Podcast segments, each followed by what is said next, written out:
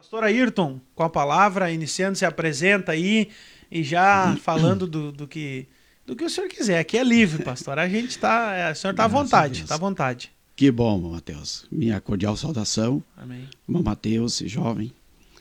E ó, também Joesel. Joesel. Eu disse pro Joesel, ele vai ter que, vai ter que assumir É, o Joi. O Joi, é. Joi é mais fácil, porque a maioria Mas fala é. o Jo- Gesiel, Verdade. Joisiel, fala Joi. Mas é uma alegria conhecer, viu? Não, conhecia o Matheus, a gente já conhece já de É. algum tempo, sua família. É, Para mim é uma alegria, quero agradecer primeiramente a Deus por nos dar essa oportunidade, né? No final de semana, já sexta-feira.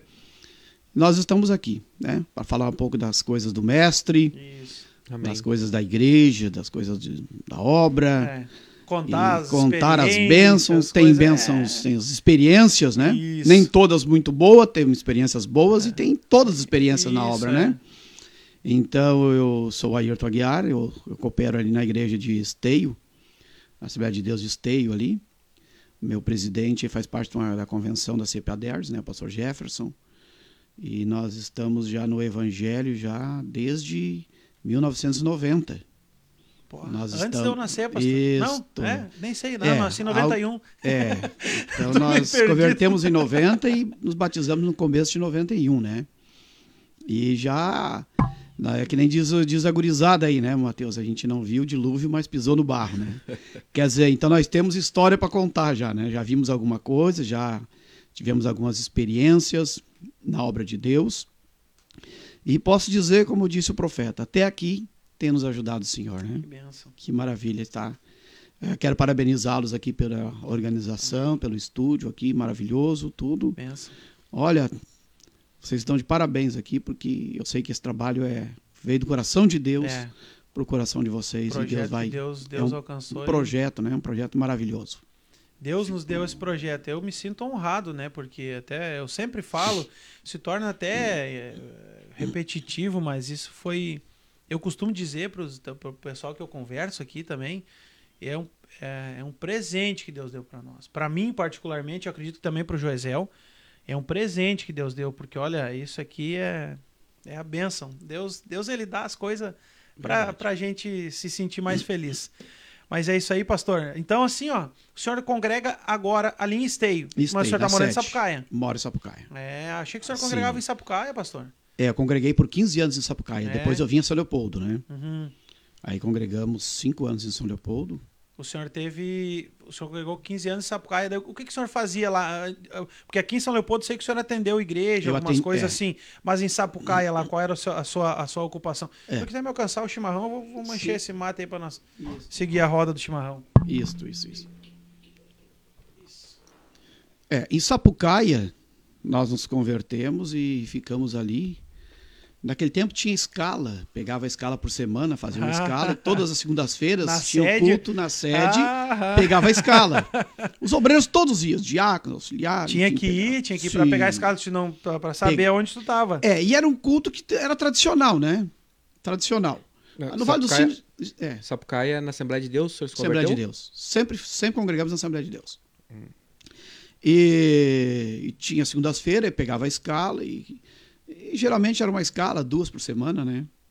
Tinha muitas congregações e tinha muitos obreiros, né? Sim. É, ali em Canudos, quando eu congreguei um tempo na Assembleia de Deus, também era assim. Não sei se ainda é hoje ou não, mas eu me lembro que tinha uns cultos, não sei se tu lembra, João? Lembro. É, tinha uns cultos na segunda-feira na sede, e tinha a escala do- da, da, da palavra e tinha a escala da música.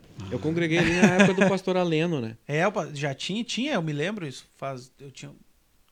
Não, não, não. Essa vez eu já. Quando eu voltei para a igreja, eu tinha lá os, os 20 anos, mais ou menos. 19, 20 anos. 9 anos atrás. 9 anos atrás, então já tinha, ainda tinha, agora eu não sei, faz tempo que, que nós saímos ali de, de, de Canudos, mas ainda tinha essa, essa tradição. Esse sistema, ter, né? É, e aí o senhor tirava a escala, no caso, nas congregações ali, quando, congregando, quando Sim. congregava em Sapucaia. É, eu fiquei algum tempo correndo escala pelo campo, né? A gente. Tá. E eu trabalhava na, na, na, na Gerdau, né? Na Gerdau, trabalhei Ah. muitos anos na Gerdau. E de turno. Então Entenderam. eu conciliava, porque eu atendia, às vezes trabalhava à noite, né? Então, quando eu estava escalado para pregar e era o dia da- do, do trabalho que eu estava à noite, eu, eu chegava, trocar. eu fazia assim, ó, os encarregados sabiam da minha situação Então o culto começava às 8 horas e eu pegava na empresa às 9 e meia. Então o que eles faziam? As primeiras cantavam os hinos e eu pregava. Ia embora, 9 horas, e o culto, o outro pregava a segunda mensagem. E a gente conciliava, era, conciliava tudo, era tudo tranquilo, né? Sim, conseguia dar um jeito de. Sim, aí depois de um certo tempo nós começamos, nós assumimos o, eh, congregações, né? Aí assumimos um trabalho, fomos começar a atender o trabalho como encarregado e por fim, nos últimos cinco anos, nós atendemos como pastor distrital, onde era não atendia mais uma congregação, mas várias, né? Várias congregações Sim. daí, nós éramos De um- responsáveis. setor. Setor. Um setor. sim. É, alguns lugares chamam distrito, é, lugar distrito, setor. Isso, aham. É, nós lá era, chamava distrito, né? Então a gente é, trabalhava e conciliando as coisas, né? E família, estudo, traba, estudando também. Naquela época, na, na empresa que eu trabalhava, eles vieram com tal. de- Começou aquele negócio do ISO, né? O ISO 9000. E, Ah, e sim, aí os, tinha que ter a- os, os, aham. os- os cooperadores, que eles chamam, né? Chamavam cooperadores lá da empresa, tinham que estudar, se qualificar, né? Então era, era corrido. Mas a gente novo, também bem mais jovem, né? Então a gente trabalhava, estudava, atendia a obra de Deus e, e sobrava tempo ainda, né? Que idade o senhor tá, pastor? Que mal lhe pergunte. Não, Não, mas sendo, é bom. Não sendo indelicado, não, mas. Não, não, não é indelicadeza, não, querido. É, tô com 54 anos. Mas tá um guri ainda. Sim, mas... né? Mas é, já tô pra lá de Bagdá, que nem se diz, Capaz, né? tá dando coisa na maçaroca ainda, homem. É, eu, eu- sabe que eu, eu comecei a trabalhar muito cedo, né, Matheus? A gente começou a trabalhar muito cedo. É, e muitas noitadas, a gente trabalhava uma semana de dia, uma semana de noite na empresa. Trabalhar de noite judia. Judia muito. Agora deixa, deixa eu fazer umas perguntas pro senhor aí. Fica Porque eu sou cheio de parente ali. Eu vou ser, algum dos meus parentes o senhor deve ter conhecido, tá? Deve. Ali de aonde? Sapucaia? Sapucaia. Ah, sim. É, eu tenho, o meu tio trabalhou e se aposentou lá, na Gerdau. É cristão também, o Nelson Fonseca. O Nelson Fonseca, da, É. da Irmã dos Blocos? Isso. Sim, conheço demais. Fui pastor deles. Tu foi pastor dele. Em 2004, na congregação dos blocos, da Irmã Eva. Da irmã Eva. Isso. A irmã Eva. O senhor, o senhor já pastoreava a igreja em 2004. Em 99 eu comecei. Ai, 99. 99, começou a pastorear a igreja. 98 eu assumi minha primeira congregação. 98. Tava jogando bolita, rapaz, ainda. É, 98 eu assumi a primeira congregação.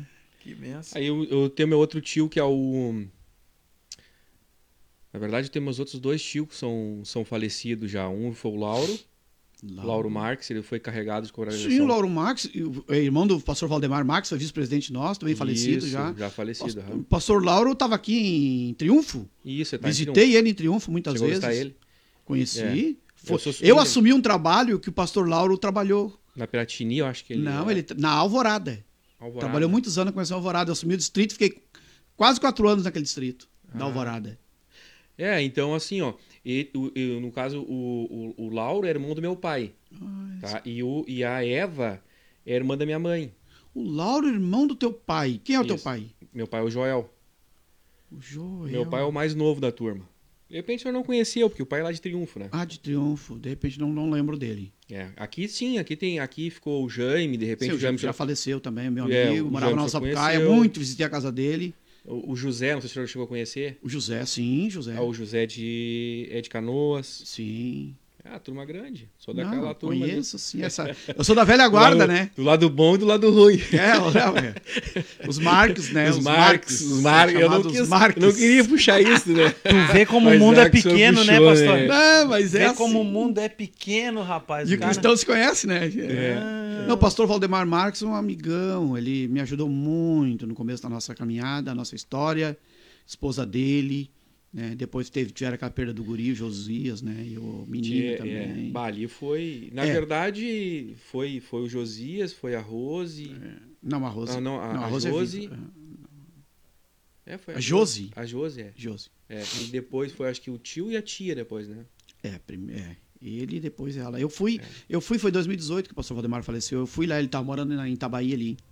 Eu fui no velório dele lá em É, Itabaí. eu tava trabalhando, eu nem consegui. Eu tava trabalhando. Eu na, na época eu trabalhava pela CE, eu tava viajando. É. Eu não consegui no velório de ninguém deles. Nessa época eu tava. Eu Mas tava eles morreram de quê? Que- Foi perto um do outro? Foi. Cara, eles tinham aquela doença da, das, dessa diabetes das piores. Ah, Na verdade, o, o Josias e a irmã dele, a, a, segundo que falo da família, eles eram para ter vivido só até os 18 e morrido, por causa que eles tinham essa diabetes em último grau, né? Sim, sim, era tipo 1.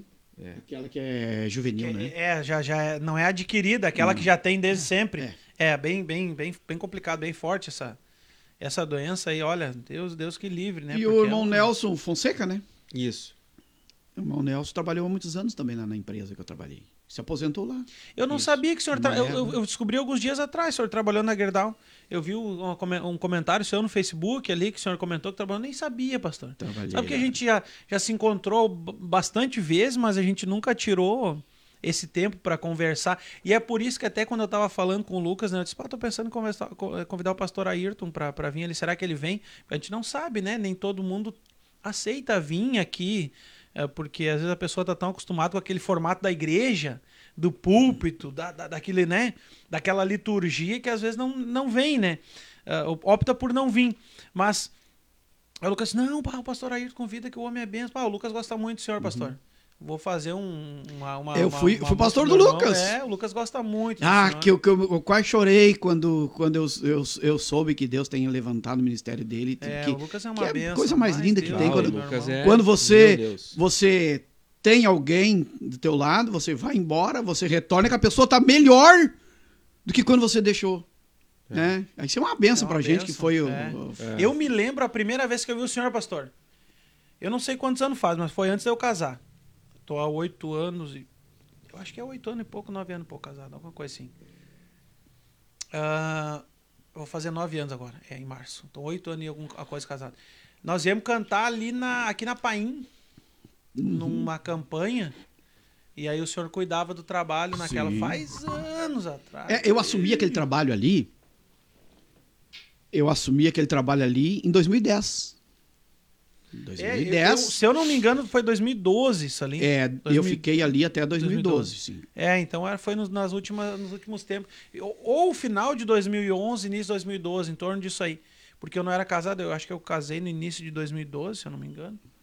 Não, Eu me sou muito bom a com- data do casamento. Não, a data eu me lembro, o problema é... Não, a data eu me lembro, que eu sei que é dia 20 e... Ih, rapaz, agora se é 22, 23. Mas Troca- enfim... Troca o assunto. Troca o assunto, senão É. termina a casinha do cachorro. Não, minha esposa é uma benção, rapaz. É um presente. É, Deus dá alguns presentes pra gente, sabe, pastor? A minha esposa é um presente que Deus me deu. E, e aqui é outro presente. Rapaz, Deus dá alguns presentes na vida da gente. Minha negrinha é uma benção de Deus, muito parceira, companheira de verdade de- de- na obra. Sempre. Eu me lembro que uma das primeiras vezes que eu fui pregar, assim, depois de casado, né? Foi numa igreja lá em Canudos e daí a mãe tava junto, a minha mãe, né? E aí a minha mãe, ela é ela é observadora, né? Ela ficou cuidando aí no final do culto, ela disse, eu não me lembro se eu se eu já tava casado ou eu tava namorando, eu tava noivo, alguma coisa assim. A minha mãe disse assim: "Mateus, notei uma coisa na Josi". Eu disse: "O quê, mãe?" Enquanto tu tava pregando lá, ela ficou a pregação inteira clamando e orando por ti. É, maravilha, né?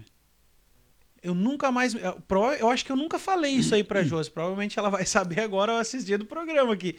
Eu não sei, eu acho que eu nunca falei isso pra ela, fazem anos já. E eu me lembro que a mãe comentou comigo, Mateus, essa guria aí é uma benção de Deus na tua vida. Ela É. ficou clamando, eu fiquei olhando. E ela ficou assim, ó, em espírito de oração e clamando e clamando durante toda a mensagem. E foi uma benção aquele culto, eu me lembro. Eu não, eu não me lembro se foi na, era na Proledo, se eu não me engano, o nome da, da, da congregação lá, no, no- no setor 2 de Canudos lá. Faz anos, muitos anos. O tempo voa demais, né, pastor? Pô, a gente, rápido. quando vê a, a, a idade. E eu me lembro que eu vi o senhor ali, tempão, né? Quando eu vi o senhor a- agora, de novo, que eu fui encontrar o senhor quando o senhor veio pregar ali, eu quase não lhe reconheci, eu fiquei olhando. Senhor pastor Ayrton, mas ué, o pastor Ayrton, É, eu- eu- rapaz. É, eu saí, aí daqui eu assumi a igreja, eu fiquei nesse trabalho aqui quase três anos. Dois anos e sete meses por ali. E aí deu a mudança de, no final do ano e nós fomos remanejados ali para quando o senhor veio de, de São, de São Sapucaia. para cá, o senhor já veio para Paim ou não? Eu fiquei três meses no centro de eventos, congregando no centro de eventos ali Sim. até dar um, dar um remanejo, né? Eu vinha convite do pastor presidente naquela época, né? Porque eu vim pregar algumas vezes ali e o pastor tava no culto, né? Aí ele se identificou. Pregou disse, no, no "Cara, centro de eventos. É, não, não, na Bento. Ah, Bento, aham, É. sim. E aí o pastor me disse, ah, o que, que tu faz lá em Sapucaia? Eu digo, ah, eu atendo um setor on street e tal. Ah, Mas, mano, nós estamos aqui entrando, nós estamos aqui com um curso teológico, a faculdade aqui. E não tem interesse de vir fazer faculdade de teologia? Eu disse, bah, interesse a gente tem, nós temos é, muitas condições, né?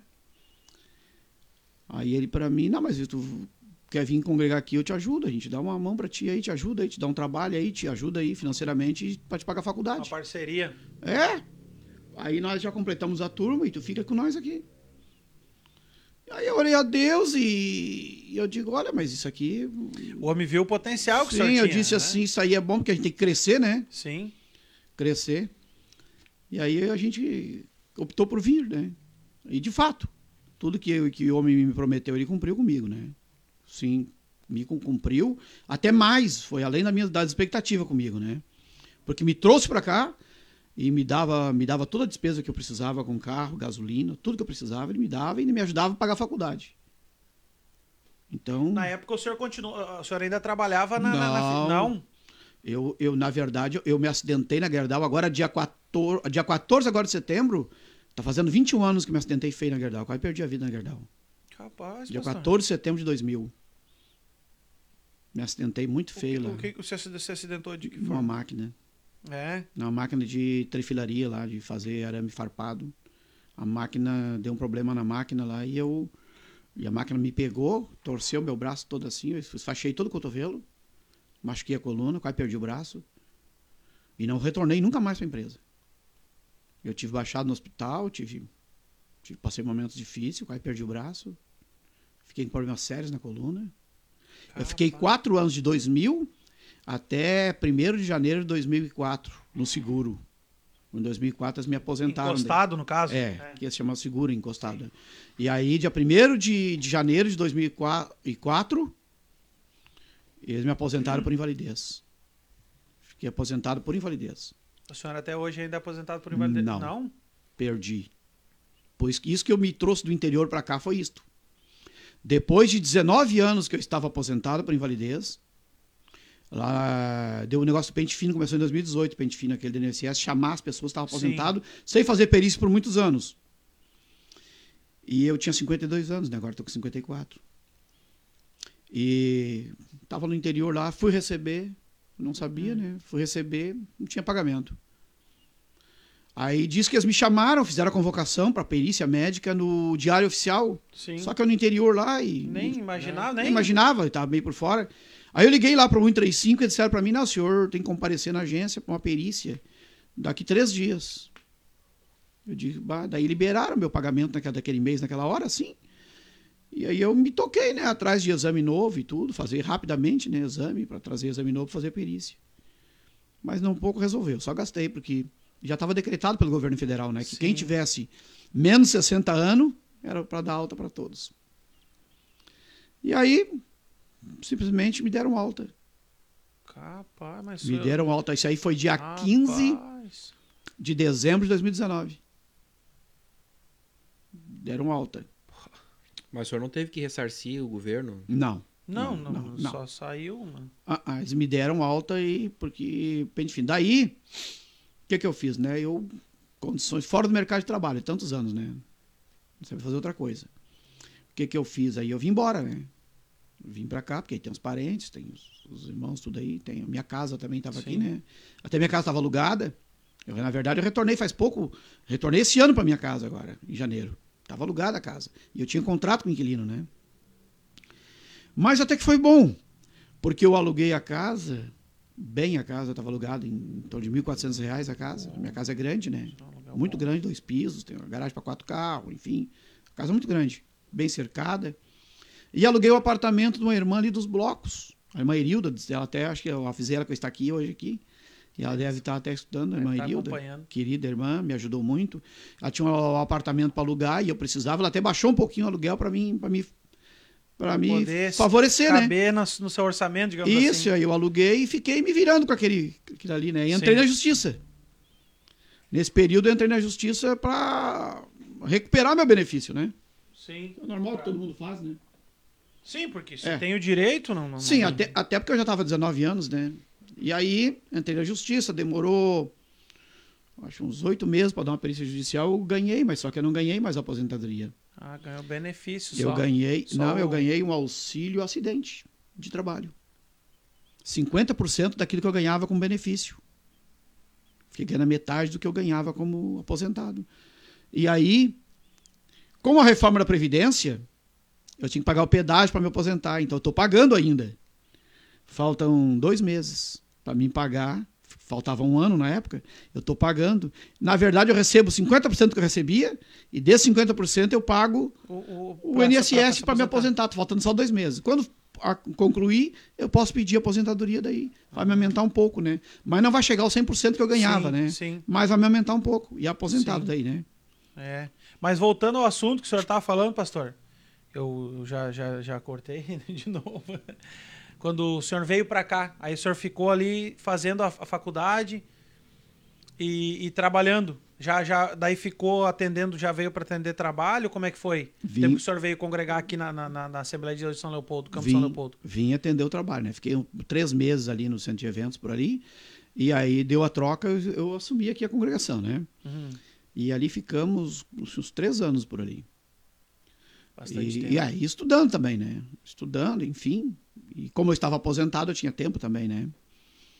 E a igreja me ajudava com, com combustível, me dava assistência, enfim, manutenção para carro, se precisasse, enfim. E estava tranquilo. Só que aí, quando chegou no terceiro ano, eu fui transferido ali para a congregação na Vila Teresa. Ali na rua John Kennedy, ali, uma congregação Não muito linda conheço, ali. não- Muito linda. Bem na estação Unicinos ali. Congregação aqui em São Leopoldo, Hum. da, da, da, Assembleia de Deus aqui da Painha, Paulo Coto. Aí fiquei alguns meses ali, né? Mas como eu estava muito envolvido com missão, estudando na faculdade sobre missões, enfim, e participava do departamento também, assim, nas reuniões. Aí um dia meu presidente, eu estava em casa, meu presidente me chamou ali numa sexta-feira. E disse, ó, preciso de ti aqui. Atendi uma congregação muito chique, né? Com ar-condicionado e porta assim, daquelas com sensor, abre e fecha. Bastante obreiro, uma igreja querida, os irmãos amável. Quanto tempo o senhor ficou atendendo essa congregação? Seis meses. Seis meses. Tava seis meses ali. Pouco tempo comparado à outra que o senhor ficou três É, anos, né? É, e eu fiquei quatro em Sapucaia, numa e três no outro, e assim sempre. Né? Mas aí o presidente me chamou e disse, ó, preciso de ti lá no interior da nossa cidade, lá que o obreiro lá quer vir embora. Ele tá um ano lá e trabalho difícil e, e eu preciso de ti lá. Eu digo, pastor, a única coisa que eu, que eu pensei é o seguinte, né? Eu digo, pastor, o senhor, o senhor tem certeza que é eu? Ele disse, sim, eu orei a você. Eu disse, então estou sob as suas mãos, né? Estou debaixo das suas mãos. E ele disse para mim, tá, quarta-feira já vou te empossar lá. Da sexta-feira, quarta-feira nós vamos despedir o outro lá, e vamos te empossar e depois tu vê como é que tu leva a mudança. Meu Deus. Qual é a cidade que o senhor foi? É Lagoão? Lagoão. Lagoão. Pra que lado é me Perto de. Soledade ali, entre Levar os Ah, Caçal ali. Aquele lado ali é justamente o lado que eu não Uhum. conheço. Conheço muito pouco ali. Cidade, acho que a cidade deve ter uns dois mil habitantes, mais uns mil no interior. Cidade pequena, difícil mesmo. É Aqui é- cidade mesmo? Cidade. É cidade, cidade, Cidade. de prefeito? Cidade, É. tem sim, prefeito, tem tudo certinho. Ali é bastante origem de índio. Como é que é ali? A origem do povo ali? Olha, eu creio que sim, né? Não, não tem nada de cultura alemã, essas coisas Ah, italianas, nada. Sim, Italiano? não. Não, é brasileiros mesmo. Eu assim. me lembro uma vez que nós estivemos cantando numa, numa, numa, numa, numa é, trabalho missionário também. Reuvado, se eu não me engano. Reuvado eu conheço, preguei muito É, lá. E Pastor lá, tive- meu amigo. Nós tivemos, nós tivemos cantando com a banda Liberdade lá, rapaz, o pessoal é bem italiano, alemão, assim, eles não, não, não tem muito para tu conseguir a confiança da, da pessoa, rapaz, não era É. fácil. Eu, eu sei Pas- que trocou bastante região meu missionário ali, trocaram bastante missionários Sim, e, sim. ninguém aguentava. O negócio lá era, era forte, o, o, o O mistério. é. E Tremendo. o senhor foi para lá, pastor? Sim, fomos para lá. Debaixo da autoridade do pastor. Sim, sim. Ficamos lá. Nesse, nesse trabalho, nesse campo de eclesiástico lá, nós ficamos um ano. Muito difícil. Difícil porque. La- a mi- Lagoão, o nome da cidade? Lagoão. Lagoão. Difícil porque a minha filha estudava em Sobradinho. Ela estava. Ela estava já no segundo grau. Concluindo já o. Estava no segundo ano do segundo grau. E, e lá não tinha escola para ela. E ela tinha que ir para Sobradinho. Então, nós tínhamos uma despesa de R$ 9,90 com ônibus de manhã para ir e R$ 9,90 para voltar. Nossa. Todos os dias. Difícil, porque ela, o ônibus, ela ia cedo com o ônibus, meio-dia, quando ela soltava, não tinha ônibus para voltar, só tinha as três horas da tarde. A gente ficava na rodoviária esperando até o outro. Era difícil. E, esse, e essa despesa saía do bolso, né? Não tinha como. Não ganhava ajuda de ninguém para essa despesa, né? Então era, era complicado. Bastante difícil. Trabalho bastante bastante sofrido, porque é muito interior. Eu até brincava Tudo com os longe? irmãos. Longe, longe. Nós tínhamos um. Nós fazíamos culto 17 quilômetros de estrada de chão. 17 quilômetros. Para fazer culto para uma família, duas famílias, reunia e. Sábado, às vezes, fazia três cultos, manhã, tarde e noite. Porque aproveitar o povo em casa, né? E é dificuldade, bastante dificuldade. E dízimo não tinha quase, né? Porque o pessoal é colono. Mas é. Quando eu vinha para cá, às vezes de dois meses, três meses eu vinha para cá, eu trazia alguma coisa e revertia em dinheiro. Fazia. que eu ganhava lá queijo, mel, mugango, moranga. Dízimo dos irmãos, feijão, Sim. uma dúzia de ovos. É assim, o dízimo lá era assim. E a gente recorda, né, os tempos daquele da o bíblico mesmo, né? Que o dízimo que eles traziam, o mantimento mesmo para casa do Senhor, né? Verdade. Mas aquilo ali dava um temor na gente, Mateus, irmãos, um temor bem grande porque a gente está lidando com aquilo que é, É. precioso para É. eles. Alguém pode não valorizar, mas quando eu pegava uma dúzia de ovos, eu orava e dizia assim, Senhor, abençoa, né? Porque isso aí é É, tu vê a fé da pessoa, né? Sim, a pessoa levava Fé, né, tu cara. tirar aquilo ali e, e levar. O- não é, é. É bem aquela para, a, a, a parábola, não, a, a, a representação que Jesus fez com a viúva, né? Não é a quantidade, Sim, mas é aquele mas dado o um que amor, representa para a pessoa aquilo ali. Entende? Porque que- que é bem aquilo. Não, deu um montão de dinheiro. Não, se ele tem, tá sobrando. Ela não, ela Mas- deu a única coisa que ela tinha. Nesses quatro anos, nesses sete anos, eu estive em quatro cidades, no fim.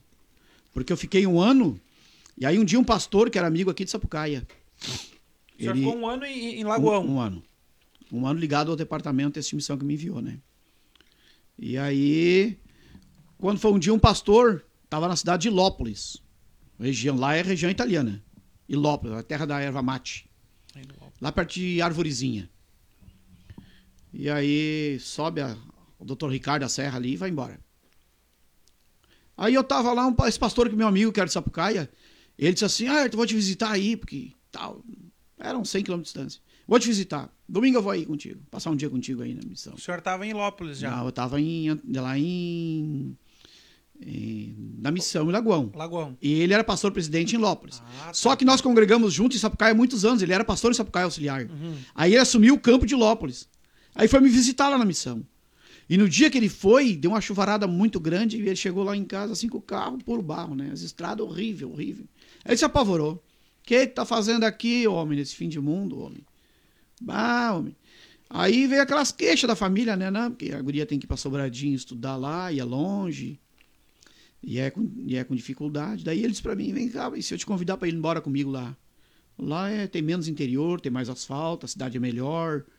E... Daí já pelo campo de Sapucaia. Não, ele era Não. pastor presidente já. Ah, lá é Ele um é campo independente. autônomo. Ah, sim, sim. Vem cá, tu não quer ir pra lá comigo? Aí eu disse, olha, não é assim quer ir, né? Tem que ter uma coisa, tem que ser a direção de Deus, né? Não queria ir por amizade com ele. Aí ele, eu sei que daqui não dali... é fácil sair da direção de Deus, é só Sim. quebra a cara, né? Não é fácil. Sim, não é fácil. E eu sei que acabou, depois de uns meses, nós acertando e eu indo pra lá com ele. Porque aí ele disse pra mim, não, eu vou te ajudar aqui, o campo não é muito forte. Mas o interior não é fácil, fazer obra de Deus no interior não é fácil. É. Não é fácil. Aí, poucos recursos, muita coisa para fazer. Aí ele nos convidou e sei que poucos meses nós acertamos e eu fui para lá com ele. Fui para lá. Pra ser missionário do campo, Do daí, no campo caso. dele de- lá. Daí, ah, Só que ele atendia, ele era responsável por três cidades. A cidade de Anta Gorda, que ficava a 12 quilômetros de distância da sede, a sede era em Lópolis. Baita templo. A cidade de Anta Gorda e a cidade de Putinga também, que eram três cidades que pertenciam para o campo. Aí eu me instalei na cidade de Anta Gorda e fiquei morando lá. E atendendo o trabalho lá em Anta Gorda. Mas tudo com muita dificuldade também, né? Não, não é fácil. A obra de Deus não é fácil. É, Às vezes a pessoa se emociona, irmãos, assim, ó, num culto de missão. Quem quer ir pra missão? E levanta a mão, e a emoção. Aquela emoção passa, aquele, foi- às vezes é fogo de palha. Olha que eu estou no evangelho já desde 90. 91 já comecei a pregar e, e em 98 comecei a atender congregação, lidando com o povo, estudei, fiz curso, fi- fiz Bem pós-graduação nessa área. mesmo e- assim. Não é fácil, não é fácil mesmo. Não, não, não é pela emoção. Porque eu digo assim, eu penso assim, pastor, sabe? Não é só pela dificuldade, digamos assim, do próprio trabalho, de distância, de estrada ruim. Eu acredito assim que não, sei, não, é, não é tanto só por isso, que já é uma coisa ruim, mas também o lado espiritual, né? A opressão maligna, a opressão do diabo em ver a obra de Deus crescendo, em ver o evangelho sendo pregado, ele não quer. Então, não é tanto a distância, que também é, uma, é um fator é, é, que também é difícil, mas eu, eu vejo que também a outra coisa é, é a opressão maligna. Sim, eu me lembro que dúvida. uma vez eu vi, eu acho que foi o pastor... Não, não, o pastor que morreu aqui de, de Voti. Luiz Antônio. Luiz Antônio contando que uma vez ele chegou para atender um trabalho e, e ele chegou na cidade, ah, 12 dias já em jejum, alugou a casa, não sabia qual era a casa, eu não me lembro bem certo a história, mas é mais ou menos isso que eu tô falando aqui.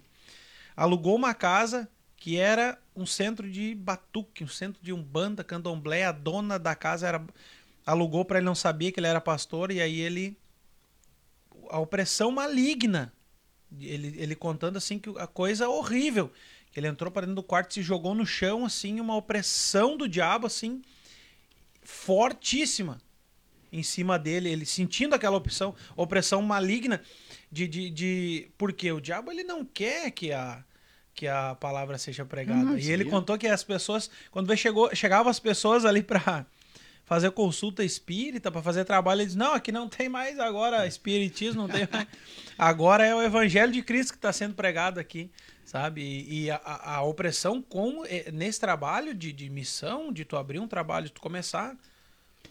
Olha, só quem passou. Eu não tive essa experiência ainda.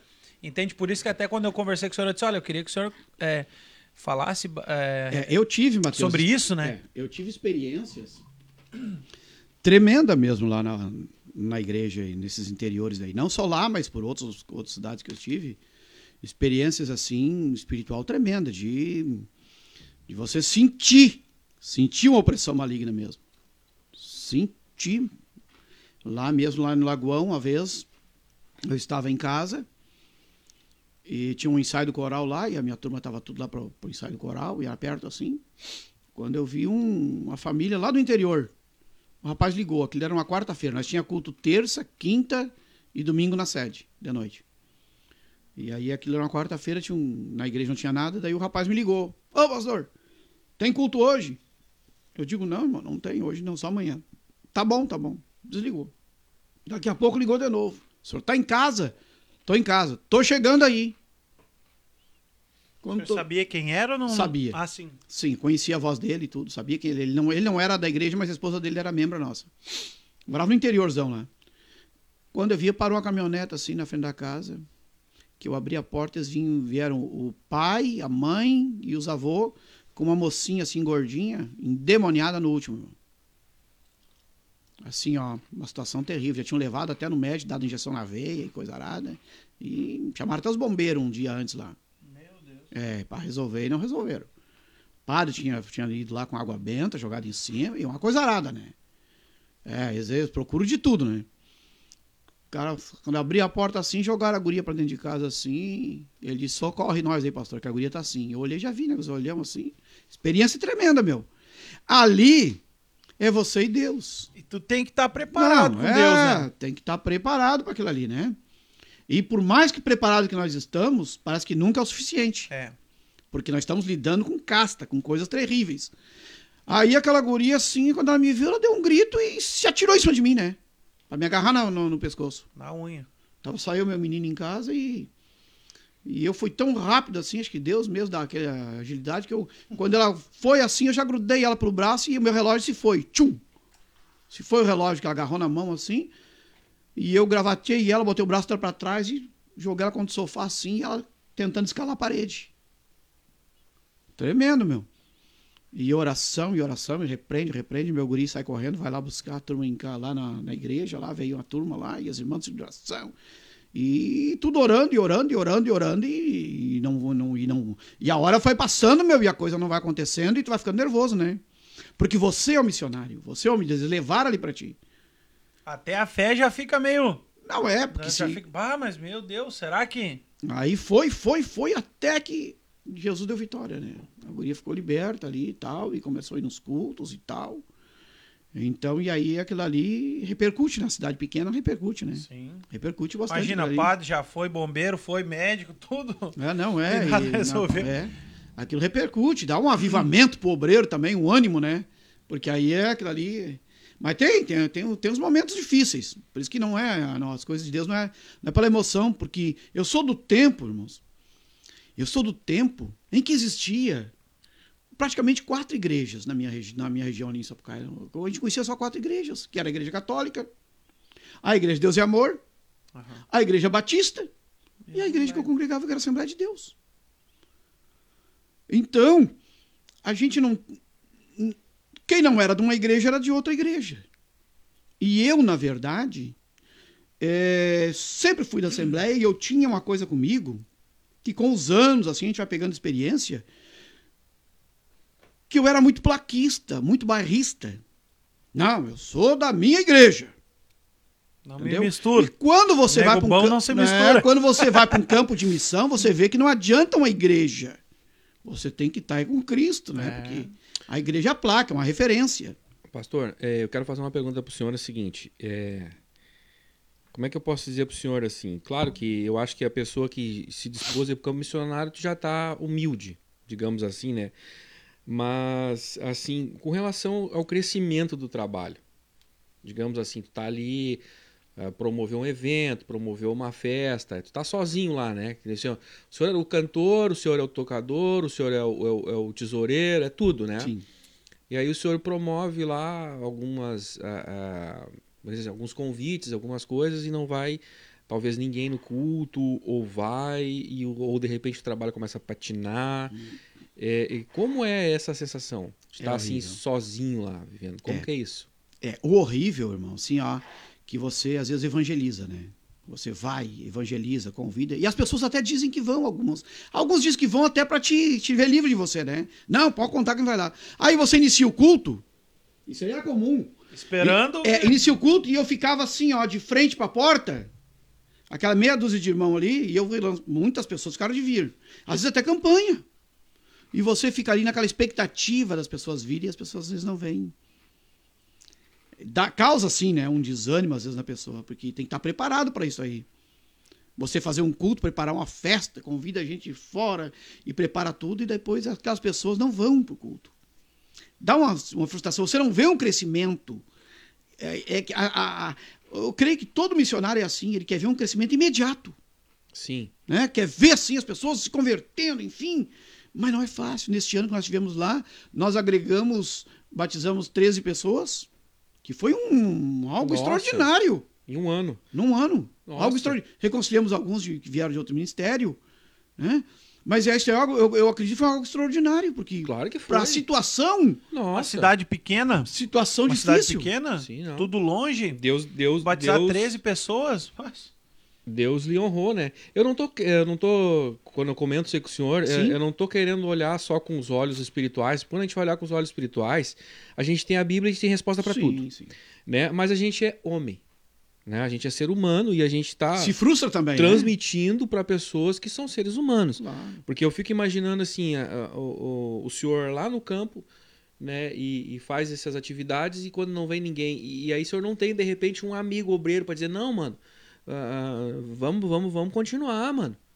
E, e, de repente, não sei que época que o senhor tava, mas hoje a gente tem o Whats que faz mensagem de vídeo, faz ligação. Hoje é tudo muito fácil, dependendo da época fácil. que o senhor tava, não era Sim. assim, né?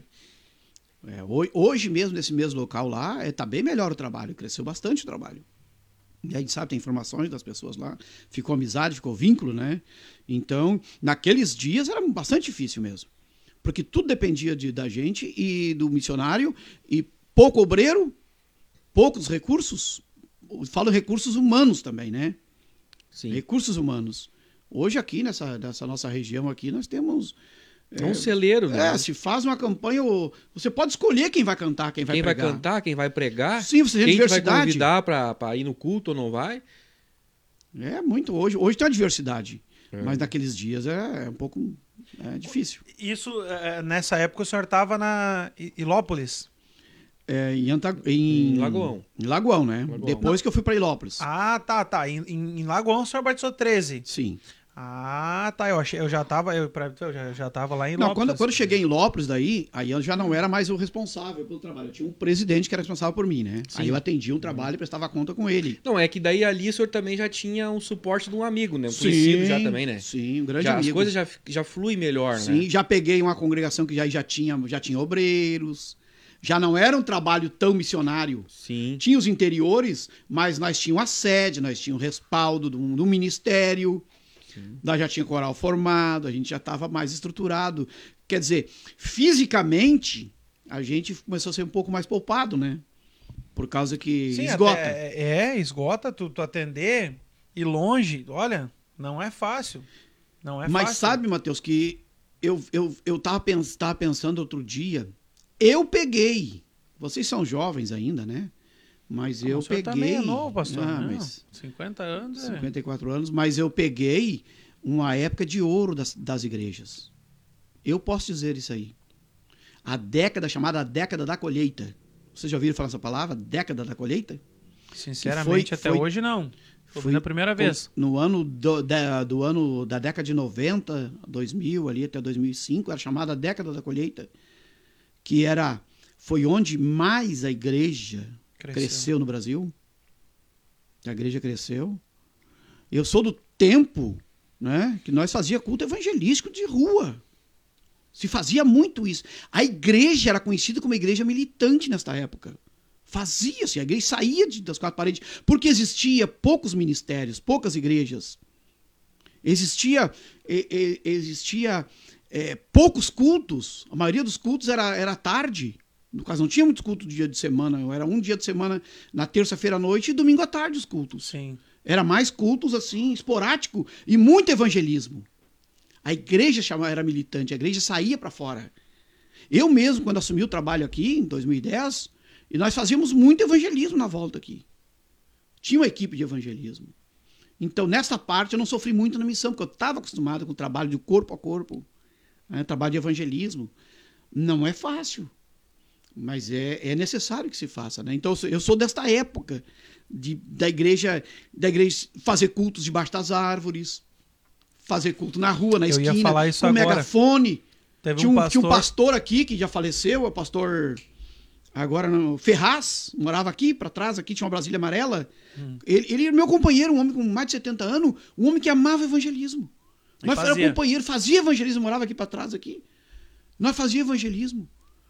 Era algo assim, ó. O pastor amigo meu, o pastor Sebastião, ele conta que ele tinha aquelas cornetas. Corneta. Aquelas cornetas A de bateria? de, de alumínio. Não, as- não, aquelas cornetonas de alumínio que usavam. Hoje em dia nem se vê mais. Botava aquelas... em cima do carro, da Kombi. Isso, sim. ele tinha um Fusca. Eu não sei se era um Fusca, eu sei um Deixa carro. pra ele contar aqui, que né? ele, não, Ou ele, ele vai, é- é- de repente já- ele já vai arma, ouvir. já estaca ele ele vai já. ouvir, ele vai ouvir essa É essa querendo ouvir aqui, ó. a espada da ele corneta. vai ouvir essa, essa essa parte aqui.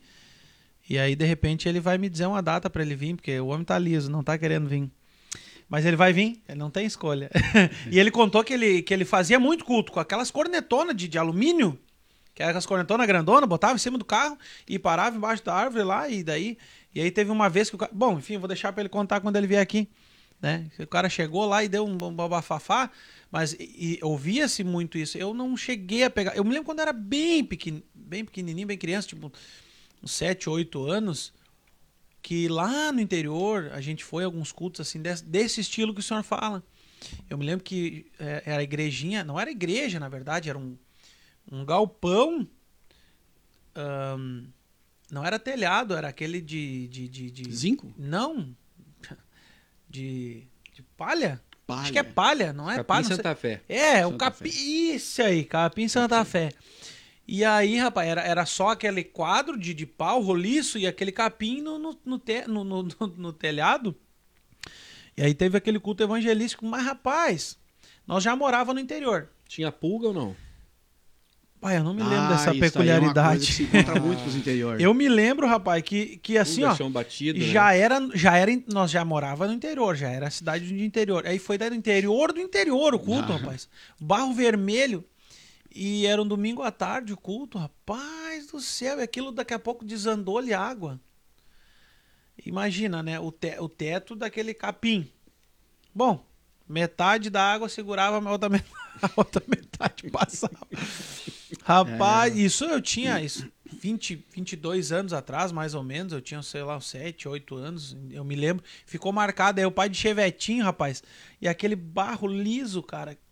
Eu me lembro que o pai, as estradas lá no interior, o senhor sabe? Sim, mas- Ela tem aquelas valetonas dos lados, né? E o pai vinha com aquele chevetinho, o rapaz dirigindo. E o chevetinho ia pra lá, Ia ia pra cá, ia pra cá, e daqui a pouco, pum, caiu numa valeta daquelas, rapaz, e tira. O teu pai de meia E roda. tira. Não, o pai era braço no barro, cara. O pai era dirigir. Bom, eu me lembro que nós brincava, né? Eu me lembro que o pai dirigia e via direção, e virava pra cá, e virava.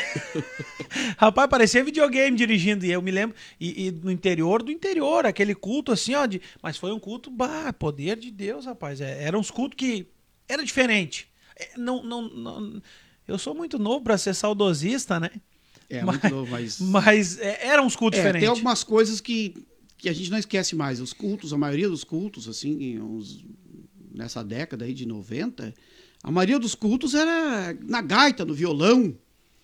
Era, era, era o- parece que o povo, o povo parece que era mais simples, né? Mais simples, mais tinha mais singeleza assim para servir a Deus.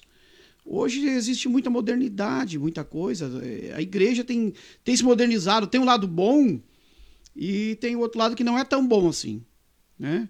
Por causa que eu, eu ando agora, né? Muitas igrejas, muito ministério, fiz, fiz amizade com muitos pastores, né? E aquela visão que a gente tinha no começo, ali na década de 90, 2000, até 2010 ali, de que a minha igreja não sai daqui, aquela visão acabou, né? Acabou. Porque eu comecei eh, a visitar outras igrejas, outros pastores a convite, por amizade, e eu vi que o que nós estávamos passando aqui, eles estavam passando igual lá. E que o Jesus que operava na nossa igreja, no nosso grupo, também operava lá.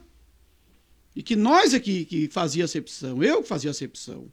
Não, quantas vezes ganhava convite de alguns, não, mas primeira coisa que perguntava, que ministério que é? É, isso aí é uma coisa incrível, isso aí. Que ministério é? E era, e era assim, né? Antigamente, hoje em dia acho que. É, até alguns pastores não tem. presidente, alguns pastores presidente não queriam que os seus membros, os seus E- obreiros, fossem pregar no outro ministério. Tinha não uma, vai. né, uma- Eu fui numa igreja, eu me lembro que uns, uns anos atrás fo- fomos cantar eu e o Lucas com uns irmãos lá de Canoas lá. E não vou falar o nome da igreja, mas ele falou assim: ó, se eles te perguntar de da onde tu congrega, diz que tu congrega na, nessa igreja aqui. Não diz que tu é da Assembleia. Porque aqui não pode cantar ninguém da Assembleia. E eu, eu já era guri na época, eu tinha acho que uns, uns 15 anos mais ou menos, ali 16 anos. Eu já fiquei. Eu, eu nunca, nunca tive esse pensamento assim de, de, de apego à placa. Nunca tive. De- Desde guri. Eu fiquei, eu fiquei. Eu me lembro que foi a primeira vez que me marcou que o cara falou assim: ó, se o pastor te perguntar de onde que vocês são, diz que vocês são daqui. Não diz que são da Assembleia, porque aqui. pra-" Eu fiquei olhando, eu fiquei pensando, cara, mas o que que muda?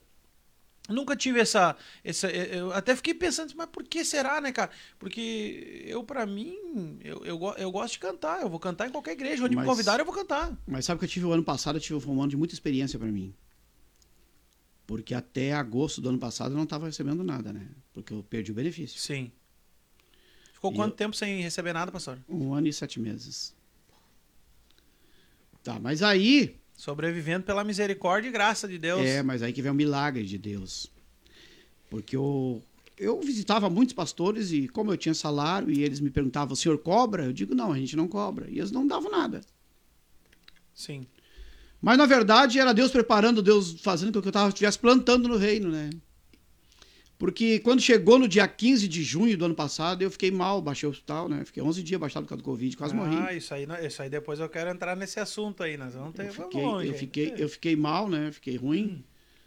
Porque eu comecei a pregar em tudo quanto a igreja convidava, né? E eu tava sem receber.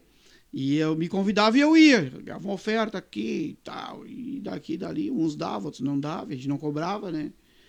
E, e aí eu acho que foi numa dessas aí que eu peguei que o Covid, contraí o Covid, né? E eu fiquei ruim, fiquei, baixei 10 dias. E quando eu saí depois, é, eu saí muito fraco. E a recomendação médica era tomar antibiótico sete dias em casa ainda e tal. Aquele, aquele coquetel todo, né? Azitromicina, Tamiflu e, e o outro aquele, o, um outro corticoide também que me deram. E, e o senhor, recomendação médica, 30 dias, como senhor da igreja, o senhor fica em casa, não saia. Não e realmente, até se recuperar, demorava bastante. Aí entrou a boa mão de Deus. Porque um dia no, num apartamento, situação difícil, alguém liga lá um pastor, amigo, que eu muitas vezes preguei na igreja dele, nunca me deu nada. Às vezes a minha nossas mãos são vazias. Aquela famosa palavra, recompensado será na ressurreição dos justos. É isso aí que a gente mais ouvia. Aí aquele camarada que nunca me deu nada vai lá e liga para mim e diz assim para mim: ah, como é que o senhor tá? Ah, tô olhando pro senhor, o senhor tá precisando de alguma coisa? Eu digo: não, com Deus tá tudo bem. Não, mas eu vou lhe mandar uma oferta. Que benção. Mandar a oferta lá em casa. O outro lá, ah, Faz o Pix. é, e Não, tal, e daqui e Pix, dali, sabe que foi uma época até que, que Deus abriu porta, assim, de, eh, surpreendeu com pessoas que eu achava que nunca ia me dar nada, e Deus abriu a porta e. A e me- semente me- germinou. me germinou pessoas que, na verdade, eu plantei bem antes, né? É isso. Plantei em alguns ministérios. E foi uma coisa boa, né? E são tudo aprendizado pra gente nessa, Sim. nessa caminhada, porque ninguém que faz pro reino de Deus fica em prejuízo. Eu tava, é, final de semana Amém. passado nós fomos Deus dar não uma fica viajada. devendo, não né? fica É, devendo. fica Melhor devendo. patrão que tem é ele. É, e, e, usando esse seu gancho, nós fomos dar uma viajada fim de semana passada. A- não me lembro o que, que nós entramos no assunto, sei que a, a a minha esposa perguntou assim: Ué, e a gente vai ter? Será? Né, dinheiro? Não, ah, não, não. Eu fechei dois dias da barbearia. Fechei segunda e terça. Nós viajamos no sábado, ficamos sábado, domingo, segunda e terça. E ela disse assim pra mim: Ah, amor, será que teus clientes não vão. Não vão ir pra outro lugar? Não vão trocar de barbeiro, ficar dois dias aí fechado? Eu falei bem assim, então nós estávamos indo no carro, eu disse assim, olha amor, a minha Bíblia diz assim, ó, o salmista Davi diz assim, ó, fui moço e hoje sou velho.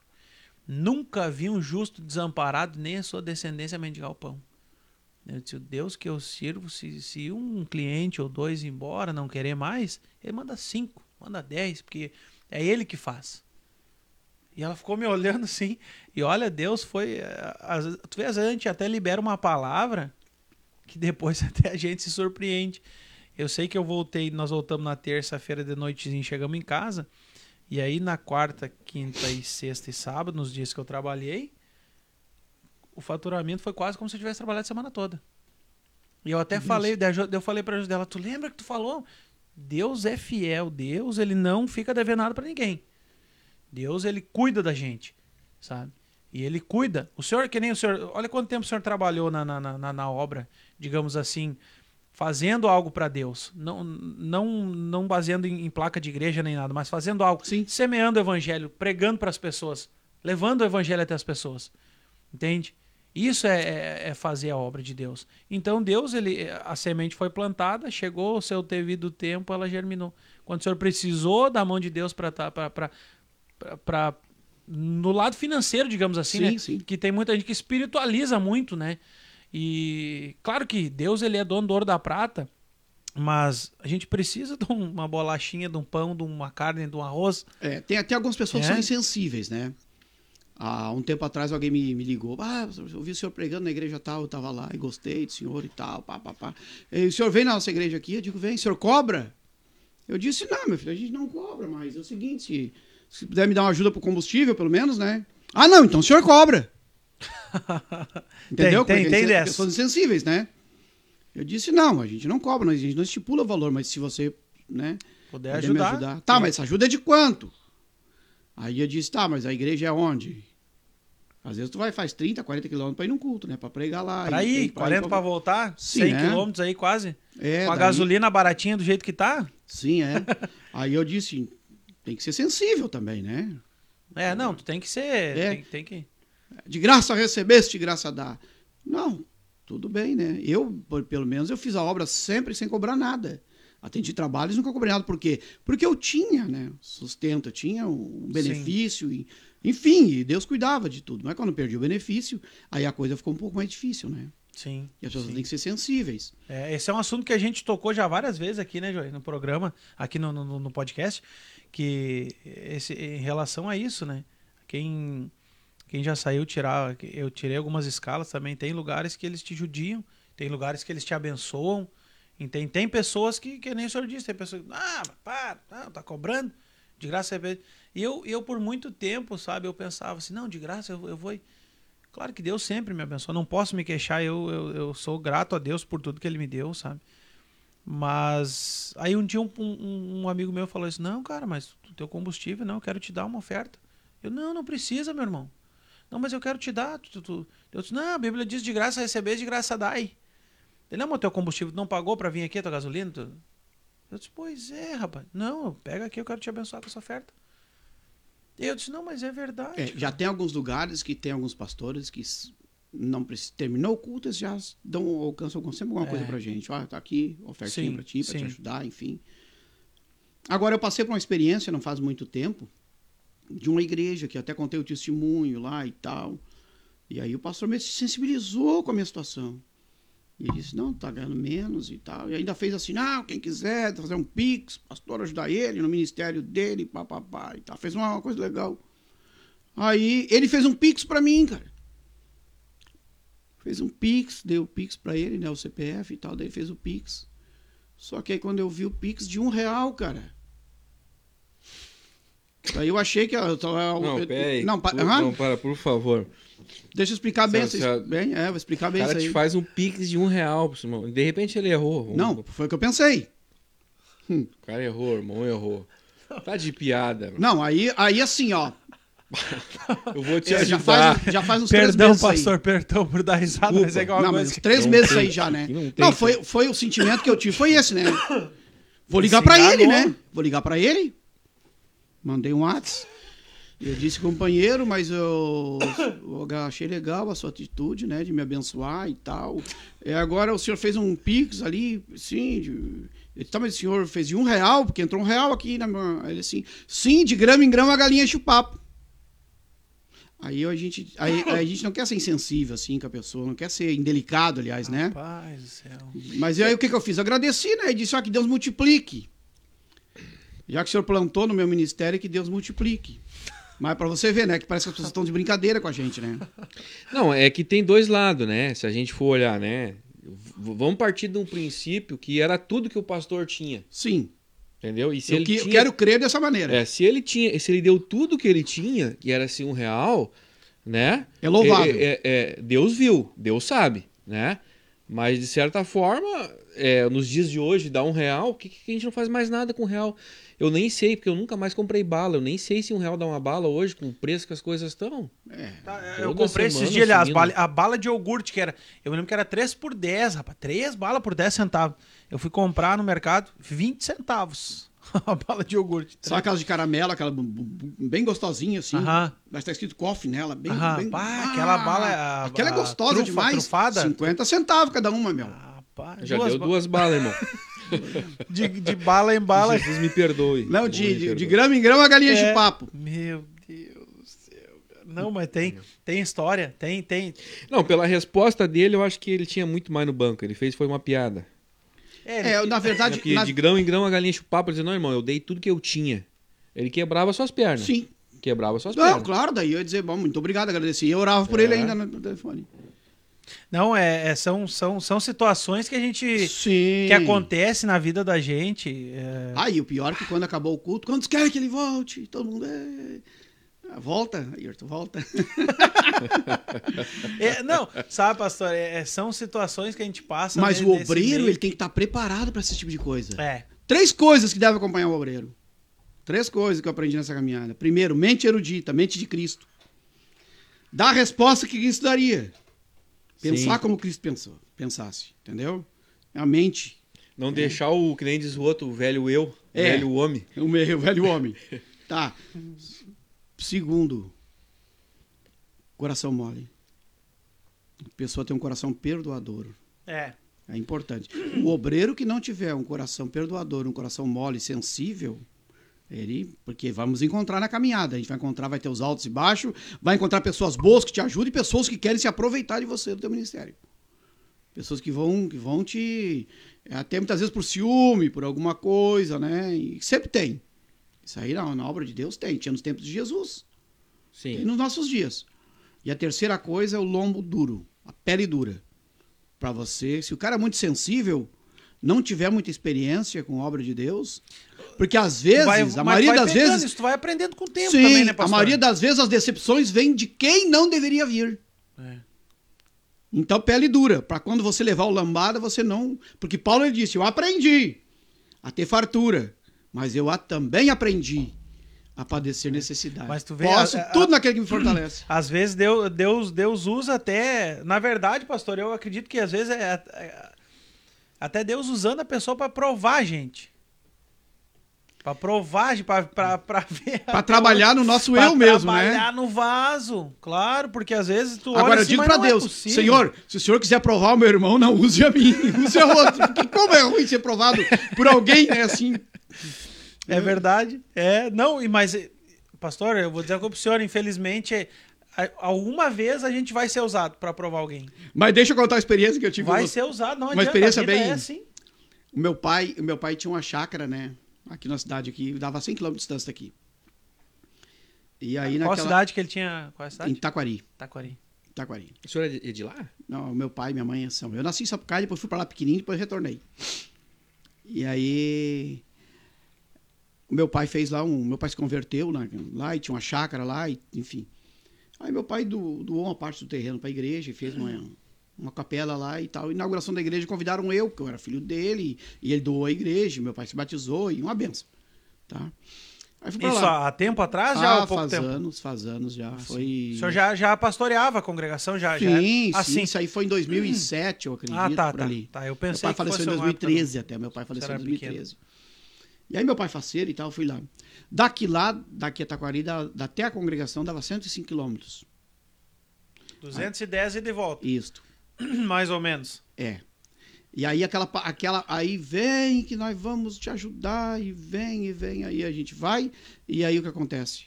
As nossas mãos são vazias, vamos, vamos orar pelo irmão. Aí passou três dias lá, com, às vezes crianças pequenas, enfim, né, e com algumas dificuldades. E eu tinha naquele tempo, eu tinha um Chevette, um DL, com dois carburador, meu. Envenenado. Fazia, fazia Tu chegava, fazia, tu chegava a ver assim, sentia o ponteirinho baixando, né? Tu botava gasolina e... Terrível, meu. Aí eu fiquei Mas assim... que motor era esse com dois carburadores? Mas que mal lhe pergunte. Mas não era o meu, não era original. Não, não, era um carro que foi preparado pra corrida, né? Ah, eu comprei. gostava? Não, não. Não, eu comprei esse Ah, carro não, barato na época. Mas porque o dono já não aguentava com combustível? Não, Sim. é de graça, leva só pela gasolina e secar. E, e aí um, gastava muito, né? Claro que a gasolina até era um pouco, não era o que é hoje também a Acessível, gasolina. era um mais pouco mais acessível. acessível, sim, é. E aí o senhor foi e voltou de lá só. Só com a oração depois. Pensa num cara nervoso. Deus provando a gente, né? É, não, Deus vai trabalhando no vaso. É. Às vezes a gente. Mas aí a gente olhava o que é. Deus fez naquele final de semana e me ficava lembrando, bom, Deus, Deus pelo menos ele operou, ele fez a parte dele, né? É, o Isso senhor é sabe que eu, uma. Eu não quero pecar, falar o nome do irmão. Ele teve em. foi missionário lá e fez faculdade de teologia na África do Sul. Não me lembro o nome dele. Ele escreveu alguns livros aqui no Brasil e eu li um dos livros dele. E ele ele falou sobre finanças. E eu, sem querer, peguei aquele livro para ler, porque eu gosto de ler. Peguei aquele livro e li. Aquele livro sobre finanças mudou minha vida. É, ele, ele tratou uma matéria, se eu não me engano, as foram finança, finança as, as finanças na igreja. Sabe, irmão? Aquilo abriu a minha visão. Porque eu também venho dessa raiz que tu tem que dar, dar, dar, dar, dar, dar, dar, e se uma pessoa cobrar, não pode, porque é, é pecado, tu me entende? Sim, sim. E vem nessa, nessa visão aí. E quando eu li esse livro dele, ele me colocou um outro ponto de vista, tá? Eu não quero falar, é, eu não quero pecar aqui, porque eu não, não fui em todas as escolas dominical, né? É, ali que a gente teve o Antônio Gilberto, o, o Elenay Cabral, Cláudio Honor de Andrade. Zé, que, mas eu não me lembro se alguma delas é, tratou essa matéria financeira assim, bem, sabe? Não me lembro. Se teve essa escola bíblica, eu não participei. Tá? Eu, eu fui participar com outro irmão, nem sei qual é a igreja desse irmão. Mas assim, aquilo me abriu muitos olhos, irmão. Sabe? Que é, porque é muito importante. É importante. Ah, essa questão financeira ela é muito importante e de certa forma dentro da igreja, pelo menos no período acho que, que, que o senhor está falando dos anos 90 e até um período acho muito próximo, de certa forma ela é um tabu, né? Porque a gente quer se abster de certa forma, porque o dinheiro é coisa do diabo, porque não sei o quê, porque não sei o quê, e aí tu fica esmagando determinado irmão, né? Aí tu esmaga o irmãozinho lá que saiu para pregar, tu esmaga o cantor, tu esmaga aqui, tu começa a esmagar um ministério, né? E aí tu imagina assim, se tu pega, por exemplo, um- vamos, vamos citar um, um- pregador, que ele é pedreiro. Aí ele ganhou o ordenado dele da semana. Ele vai, vai para uma igreja fazer uma campanha, vai pregar. Gastou o ordenado dele, não recebe. Não ele tem que- retorno nenhum, Não né? tem retorno nenhum. E ele tem que voltar e sustentar a família dele na segunda-feira. Né? E, o, e o salário dele, de repente, foi. O salário da semana dele foi naquela viagem para pregar, né? Então é, é uma coisa assim. é- eu acho que é, é um, a gente é, é muita igreja, hoje tem bastante informação, mas de certa forma ainda eu vejo isso como um tabu, né? Certas pessoas vezes não comentam, não trazem estudo. Eu acho que falta um pouco de esclarecimento, né? É, falta muita valorização do com o obreiro, né? Com o mensageiro, no caso, né? Falta uma certa valorização. A pessoa tem que se colocar no lugar daquele que foi. É importante isso aí. Ah, se se fosse eu lá. Eu, eu, quando atendia a congregação, eu sempre abençoava as pessoas. Só que entramos num, num, num terreno muito pantanoso, né? Uma areia muito movediça. Porque existe hoje muitos que vêm a nós, ao vosso reino nada. Sim. Não, quer abençoar o pregador, tira duas ofertas. Isso eu ouvi muito. Eu atendi trabalho, eu ouvi muito isso. A primeira oferta é para a igreja, é para a tesouraria. A segunda oferta, daí, quem quiser contribuir, que contribui com o obreiro. Com o pregador, com o cantor, enfim, né? E aí a pessoa que já deu a oferta a primeira vez, não sabe que vai ter que dar oferta a segunda vez. Aí daqui a pouco pede de novo a oferta. Aí tu fica com o respingo do respingo. Entendeu? Deixa, Se, deixa, eu- se vir, né? deixa eu fazer uma Se pergunta. vir o respingo do respingo, né? como o senhor, como foi missionário, deixa eu lhe fazer uma pergunta um pouco calorosa, vamos dizer assim. É, no campo missionário, como é que foi a questão financeira para o senhor? O senhor se sentiu abandonado, de repente, por amigos, irmãos? Como é que foi, assim, o tratamento do senhor? Tanto, assim, eu acho que não é... Acho que deve ser um pouquinho, assim, por exemplo, o- uma visita, vamos dizer, eu acho que ajuda muito também, né? Sim. Mas eh, na questão financeira, por exemplo, como é que foi o apoio pro senhor? Sabe que quando eu fui para o campo de missão, eu recebi mais de 200 abraços. Tapa na cabeça, e tapa nas costas, e abraço, e conta comigo, e, e qual é a tua conta, missionário, e, e nós vamos te ligar, e nós vamos telefonar, e nós vamos te visitar e tal. Mas aquilo ali é o calor do momento. No momento que você está lá, você fica 30 dias, ninguém liga. A ajuda financeira que chega lá para ti é o mínimo do mínimo. Entendeu? É só para dizer que, man- que mandaram oferta. Para descarrego de consciência, entendeu? Estamos ajudando o missionário. Com quanto? Missionário com a mulher e dois filhos, tá? Quanto estão mandando pro missionário? E às vezes nós estamos mandamos um. mantendo, né? Estamos mantendo o É, missionário. tá, mas quanto? Ah, nós estamos mandando um salário mínimo. Tá, mas esse salário mínimo é para quê? Aí o salário mínimo pagar o aluguel da casa pastoral, o aluguel da casa da assistência social que era do lado da igreja, pagar água e luz, água e luz da igreja. Aí quando e aí de gasolina.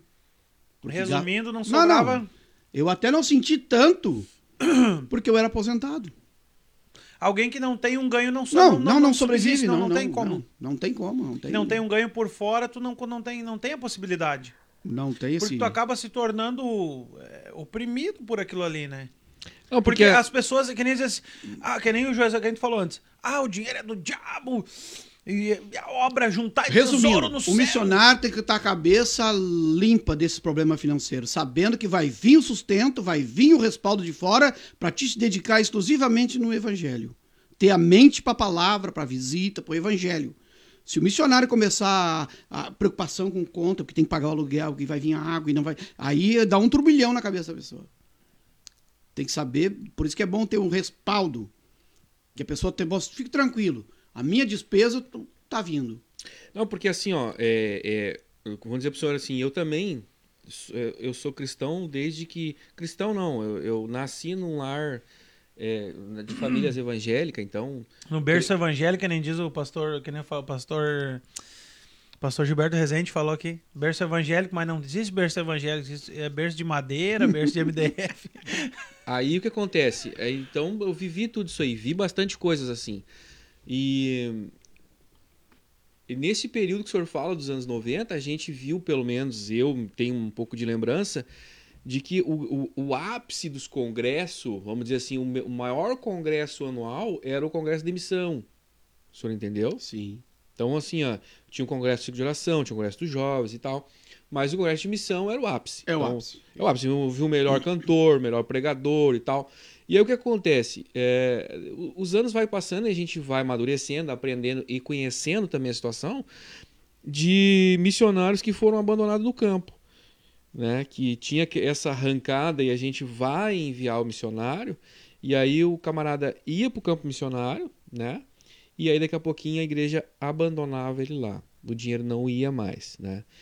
Eu, de certa forma, o que eu quero colher do senhor é uma palavra de conforto, de repente, para quem possa estar passando por uma situação dessa, porque eh, não quero envolver nomes e nem eh, eh, eh, querer criar um conflito disso, né? Porque isso é uma parte com tu e Deus, né? Hum, É, é, é, é que eu, eu hoje, um pouquinho mais velho, um pouquinho mais maduro, eu imagino um homem numa situação que ele pega ele, a esposa, os filhinhos, vai para uma situação daí tem uma questão psicológica, que tu tá sozinho num lugar, tu não Sim. conhece ninguém. Vamos supor que tu esteja lá no Paraguai, vamos dizer que era muito comum o Paraguai. Sim. É, então, tu tá no Paraguai, tu tá numa língua estrangeira, num povo estrangeiro, né? Num país estrangeiro, e daqui a pouquinho o dinheiro não chega mais para ti. E tu não tem a visita de um amigo, né? Lógico que é, é, eu, não, eu, não, eu não tô querendo só falar do lado espiritual, né? Porque que vai dizer, não, irmão, Deus cuida. Não, É, não dá Não, para espiritualizar tudo. não dá pra explorar tudo, né? Porque nós estamos... Nem demonizar tudo. É, nós estamos tratando de seres humanos Sim. né, de um, de um homem, porque não adianta querer achar que um pastor, um pregador, ele é um super-herói que ele não é, ele é um ser humano igual todo mundo, né? Então é, é- é- é essas palavras, esse esse extrair do Senhor, é esse, esse que o Senhor passou, essa vivência, essa experiência do Senhor, essa palavra de, de, de força, né? De, de, de coragem, incentivar, incentivando quem ainda vai ir, porque a, a, a- palavra de Deus ainda precisa ser espalhada, né? E, e talvez tenha muita gente pregando em situações sozinho, Precárias. precárias, né? Porque hoje a nossa realidade do Brasil, irmão, é, o senhor sabe, né? É muito fácil. Não é crente quem não quer. É, hoje tá mais, bem É, mais fácil. mas aí se o senhor vai para outro país aqui mesmo na, na- nas Américas, tu vê que é, é, é, tem situações que é terrível. Né? Vai ali tipo Venezuela, Cuba, onde é que há uma É, não, perseguição sim. do evangelho, tu não pode ter uma internet, tu não pode isso, tu não pode aquilo outro, não pode carregar uma Bíblia. Isso, isso é real. Né? Isso, isso aí não é uma história dos anos 90. É. Isso ainda existe, né? Existe. Existe. E, agora, infelizmente, assim, ó, existe ainda um pensamento de mandar o missionário como fachada. Em muitos ministérios eu sei disso aí. Manda como fachada para ter um missionário lá, dizer que temos fazendo missão. Vamos mandar o missionário, porque tamo, essa igreja é missionária. Mas o missionário é só um, um bode expiatório. É só uma, uma fachada. O missionário está lá, estamos ajudando o missionário. Para ter Muitas vezes para arrecadar dinheiro. maioria das vezes, para benefício próprio. Arrecadam isso aqui de dinheiro e manda isso aqui. Sim, eu já tive experiências em culto de missão. Não dá pra generalizar também, não dá pra que nem Sim. a gente diz, não dá pra botar tudo, eu costumo dizer, não dá pra botar tudo num balaio de gato e dizer, não, tu, as igrejas são tudo.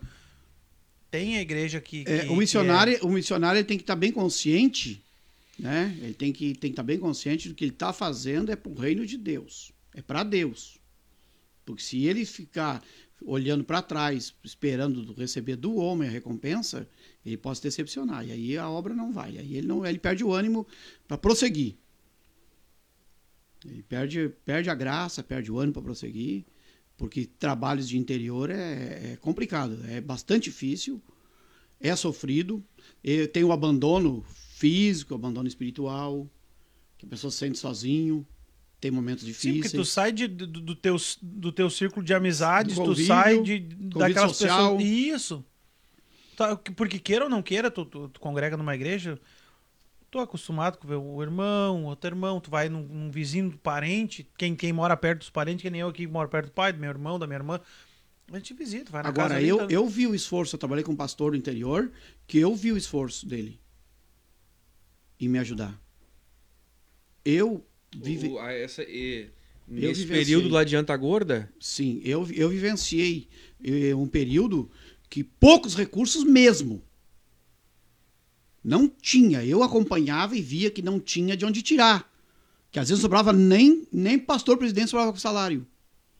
Entendeu? Porque poucos recursos e dificuldade, e mesmo assim ele fazendo uma, uma cantina, fazendo um- uma promoçãozinha, um galetinho, vendendo um bolo no final, uns pastel, e ajuda para repartir comigo, para botar, botar gasolina no carro, para nós, para suprir, pagar ali uma luz, pagar uma água. E aí, aí dá gosto da gente fazer a obra. Em- em- por incrível que pareça, Se quando você né? sente que é o teu líder, o teu líder, né? Ele, ele tá com o coração igual o teu coração voltado para aquela para aquela atividade, para a obra, para o avanço do evangelho com dificuldade, tu te motiva mais ainda. Do que você saber que aqueles que te enviaram estão ricos. 10, 20, 30 salário mínimo. O departamento arrecada muito, te dão uma migalha para ti, como se fosse assim, ah, né? Estamos sustentando, estamos ajudando o missionário. E tu vê que eles poderiam fazer mais. Quando você vê que aquele que não pode fazer, está tentando fazer, te motiva a fazer. Porque aí você diz assim, não, mas eu vou ombrear junto para crescer a obra, né? Pra melhorar a Para situação. melhorar a situação. Tu se motiva, porque tu se Porque sente ainda existe. valorizado Eu, mesmo. eu trabalhei com alguns pastores e eu posso dizer, aí existe homens nos interiores, pastores interiores, em muitos ministérios que eu conheço, que estão com o coração 100% na obra.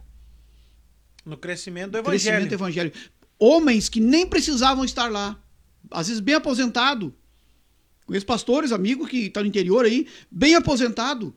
Não ganha quase nada da igreja, nem precisava estar lá, podia estar no apartamento dele em Porto Alegre. Bem tranquilo. tranquilo, sem se preocupar. Porque obra de Deus é incomodação também, sabia? A pessoa fica com a cabeça assim, porque é muita coisa a pensar. Porque nós lidamos com valores eternos. E depois, por mais estruturado que seja o pastor ou líder ou missionário, ele vai ter problemas sempre com a obra de Deus. Sempre vai surgir problemas. Entendeu? E tu resolver os, pro- os problemas com a cabeça cheia de outros problemas, os teus Porque tu tá problemas. lidando com pessoas, né, pastor? Sim, Eu com valores. Eu sempre digo, que tu tá- não, tu tá lidando, lidando com pessoas, tu vai ter inevitável alguém, algum vai achar que deve ser feito assim, outro vai, não, mas peraí, assim não quero, tem que ser assim, aí vai, "Ah, não, vamos lá no pastor, porque eu quero que, se- que se- seja assim, eu quero que seja assado. Passei e aí por uma tu vai- experiência. Passei por uma experiência uma vez. Que nós fomos numa reunião fraterna, existia muito no interior, reunir os, os obreiros, e vai para uma reunião e faz uma fraterna. Quando nós chegamos no, numa determinada cidade, igreja bem no centro, bem grandona a igreja, uma igreja rica, cheio de carrãos assim, né? Aí chegamos lá, o, quando estacionamos o carro na frente da igreja, o porteiro disse assim: Não, irmão, tira o carro daí, irmão. Carro velho, né? Carro de missão. Irmão, Esporte. ó, é incrível isso aí que eu vou dizer vocês aí. Não, mano, tira, ei, tira o carro daí. Vai vir uns pastores de Porto Alegre, os caminhonetão aí. Não vamos botar aqui, não vamos botar lá longe, vamos botar aqui na frente aqui. Esse lugar tá reservado para as caminhonetas, pastor. Pega o seu carro, bota lá diante do porteiro. Eu disse, mas irmão, o senhor tá de brincadeira comigo. Era culto de missão. Ah, não, é- fraterna, fraterna, fraterna, fraterna. fraterna. Mas o senhor tá brincando comigo? Não, não, é ordem do presidente. O senhor tem que botar o carro lá na, na outra rua, lá. Não bota aqui na frente da igreja. Porque o carro é carrinho, carrinho velho. Agora, vê, vê o ponto que nós chegamos, né? Aí é, é constrangedor, algumas situações é constrangedora, né? Porque aí você assume um púlpito e prega um amor, união, igualdade e tal, mas na prática é outra coisa, né? Na prática não, é se beneficia a si próprio. Bota o carro longe lá porque o teu carro é carro velho. Só a graça. Só a graça mesmo, né? E Só a aí, aí você tem que ter o lombo duro, né? Pra levar as lambadas e, e suportar. Suportar. Saber aguentar o peso do. Sim, sim. Hoje ali em Esteio, eu atendo, ajudo no trabalho, sou responsável do, do trabalho de missões do nosso, da nossa sede. Cada congregação tem um responsável de missões. Na nossa sede eu sou o responsável do nosso culto de missão e sou um dos professores, somos dois, eu e o outro obreiro lá, nós somos professores da Escola Bíblica Dominical. Fizemos agora um, um seminário agora semana passada, foi ministrado dois dias lá, três dias, enfim. Deixa eu só cortar o senhor. Desculpa. Como é que é a frequência lá na escola bíblica dominical? Olha, antes da pandemia estava bom. Bom que eu digo 20, 30. Porque Pra escola dominical é bastante. é bastante. É. É uma multidão. 20, 30. Entendeu? Na chamada até tinha mais na chamada. Só que aí veio a pandemia, foi. Aí depois, esse ano nós retomamos, né? Em fevereiro. Retomamos, enfim.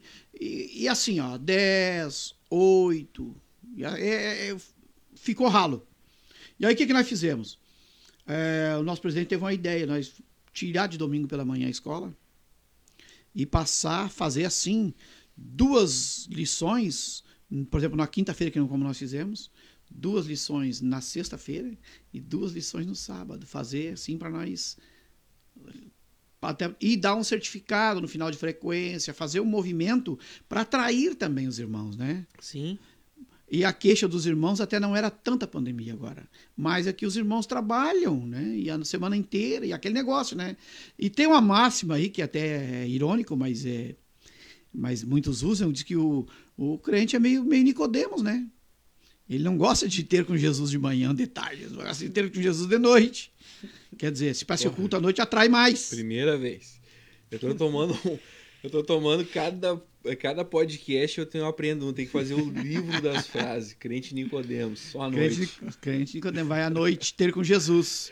Mas é maravilhoso o culto domingo de manhã, né, É, irmão? Bah. Eu, eu, na verdade, Eu eu, eu sinto eu falta. Eu agora que não estou ministrando, É, eu vi que tu gosta. Faz anos que tu não vai, tu gosta bastante. Gosto, mas é. É, maravilhoso, mas eu não vou. Ah, faz anos que eu não vou. é- é- faz anos que eu não vou, não. Sim, sim. Tapar só com peneira, eu acho que é. Eu sinto falta quando não vou. Porque até nos interiores, né? Eu que ministrava, porque a gente é. tem que fazer, né? Pode ter, eu não sei, mas assim, pelo menos, é, muitas vezes, ver como é que a gente vai ficando, né? É só Jesus que tem misericórdia da gente. Mas muitas vezes eu saía cansado do serviço, é, da madrugada e tal, e ia pro culto domingo de manhã, às vezes tinha três, quatro, cinco, orava lá, dobrava o joelho, chorava, nossa, tua semana vinha embalada por causa daquele culto que tu pegava é, domingo de manhã ali uma hora, duas horas. Eu tenho um testemunho do culto domingo de manhã, rapaz. Lá no Visitar, o Gisel. Eu pedi as contas de uma empresa por causa do culto domingo de manhã. Ó, Eu pedi as contas. Agora eu me lembrei. Não, tu vê como é que é a vida. Eu me lembro que eu tava querendo voltar pra igreja. Eu tava querendo voltar pra igreja, tinha acho, uns, uns- uns 19 anos na época, ali, 19, 20 anos. E, bah, não tava fácil, rapaz. Solteiro e o negócio não tava fácil, né? Tava se- separado, a, a, a, e a a gente namorou muito tempo, aí ficamos um tempo separado. Eu querendo voltar pra igreja, querendo me firmar, cara, e não conseguia. Eu trabalhava, na época lá era 15, eu trabalhava 14 dias pra folgar um fim de semana. Bah. Começava na segunda, eu trabalhava segunda, terça, quarta, quinta, sexta, sábado, domingo. Segunda, terça, quarta, quinta e sexta, aí folgava um sábado e domingo. Aí de novo, Sim. toda aquela Pra pegar um final de semana. E aí, rapaz, eu não conseguia me firmar, me, me firmar na igreja, porque a gente tem que ter assiduidade de culto para tu conseguir se libertar ou se desvencilhar de algumas coisas que te prendem no mundo. E eu me lembro que na época eu comecei a ir lá no Visital. Minha motinha, eu pegava minha motinha lá. E uh, deu um culto, uma consagração de jovens, uma coisa assim. Eu me lembro que era um culto. Eu, eu já tava assim. E, ah, daí eu peguei férias. E na época eu trabalhava do meio-dia às nove da noite. Não podia nem ir no culto à noite. Aí o que, que aconteceu? Eu, eu ia de camisa social e calça social trabalhar, saía do, do, do, do, do serviço e ia direto pra, pra igreja. Boa. Aí o pessoal me ah, o pastor, o pastorzinho, me apelidaram lá na, na, na empresa, os caras querendo tirar sarro, né? Pastorzinho. E aí tá. Eu disse, não, cara, eu quero, eu precisar, porque a gente, quem, quem, quem é, foi criado na igreja, sabe qual é o caminho, né? A gente às vezes se desvia, se, né? E aí eu me lembro que eu peguei férias, 30 dias, rapaz, não faltava um culto, tava todo mundo. E aí deu uma consagração de jovens, né? Porque o pastor Jair Melo atendia lá, rapaz, um culto assim, ó. E eu voltava de férias. Eu voltei de férias na sexta.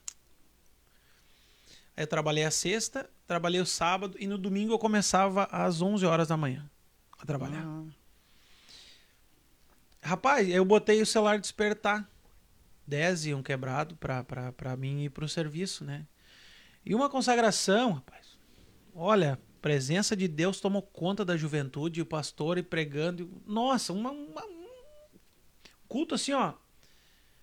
Memorável. E eu me lembro que Eu tava lá no, no púlpito, assim, com as mãos levantadas, adorando a Deus, chorando, chorando, sentindo Deus, sabe? Sentindo Deus de verdade. E de repente o celular vibra no, no... Eu olhei, peguei para ver, quem tá me ligando? Olhei, ah, despertando, tava na hora de ir pro serviço. Puxa vida. E aí eu disse, meu Deus, vou ter que sair daqui. Rapaz, aquilo me deu um, um sentimento tão ruim de eu ter que sair dali para ir trabalhar. E aí eu pensei, não vou ir, pá, vou, não vou, vou, não vou, vou, não vou. Sabe aquele segundo que tu fica assim, sabe? E aí eu me lembro que eu fui trabalhar. Ah, não vou faltar serviço, eu não vou faltar. Peguei e fui pro trabalho. E aí, mas aquilo ficou na minha mente, assim, aquele culto. E eu me lembro que no, no na, na segunda-feira eu fui lá no meu Álvaro, meu Álvaro Teles.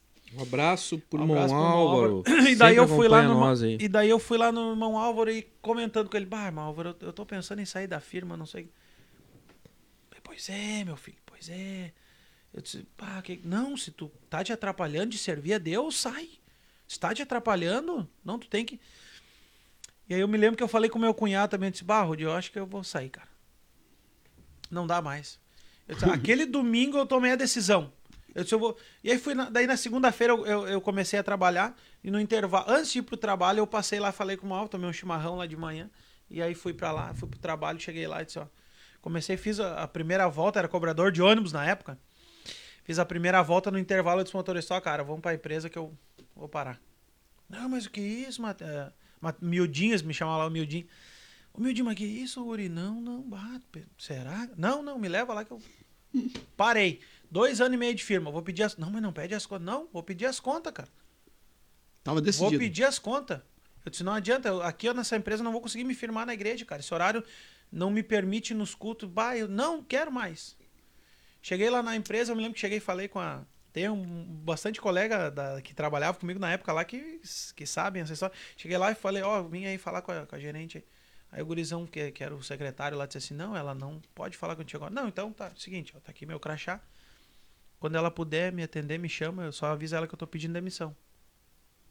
Fui lá, acertei o que eu tinha que acertar, meus trocos, já falei pro cara do, do, do acerto lá, só, já fica com as moedas aí, me dá em nota que eu não quero mais troco, eu já tô parando. Um culto de domingo de manhã me fez tomar aquela decisão. Que e foi um culto assim, ó. Fez uma renúncia mesmo. E, aí, e Deus me abençoou, porque eu parei de trabalhar na segunda, na terça eu já estava trabalhando em outro emprego. E aí na quarta ela me chamou lá de novo, a gerente, assim, Matheus, de repente tu tá aqui teus papéis, ó, da, da, da, rescisão. Se tu disser que não quer, a gente rasga aí, vemos o que, que tu quer, quer trocar de horário. Disse, não, não quero, não quero. Obrigado, obrigado mesmo. É, te agradeço, mas já tô até trabalhando já. Eu tô até em outro serviço. Mas como tão rápido? Não, já tô trabalhando já. Bom, então, se não tenho o que fazer, então tá aqui o teus papéis, vamos assinar o que tem E aí Deus me abençoou. Eu disse, olha, e agora eu falando no culto domingo, me lembrei desse acontecido. De- uns 10 anos atrás, mais ou menos, Deus me abençoou. E eu disse, não, é. é- Porque na verdade tem, tem momentos da vida que a gente tem que tomar a decisão, né? Sim, tem que fazer alguma Se renúncia. tu não senão- consegue. Tu não consegue se desvencilhar. Eu, eu costumo falar para até as pessoas que vêm aqui, às vezes, na barbearia, eu, costu- eu falo de Jesus para eles. né? E aí, às vezes, ontem mesmo, ontem à noite, eu, Ah, tu aceita um cafezinho. eu, eu tava. Pode servir?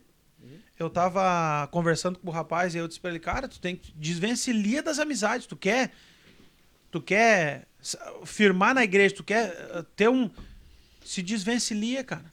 Sai daquilo que tá te impedindo. Mateus, eu- uma experiência que a gente tem nesses anos aí ah, com igreja é seguinte.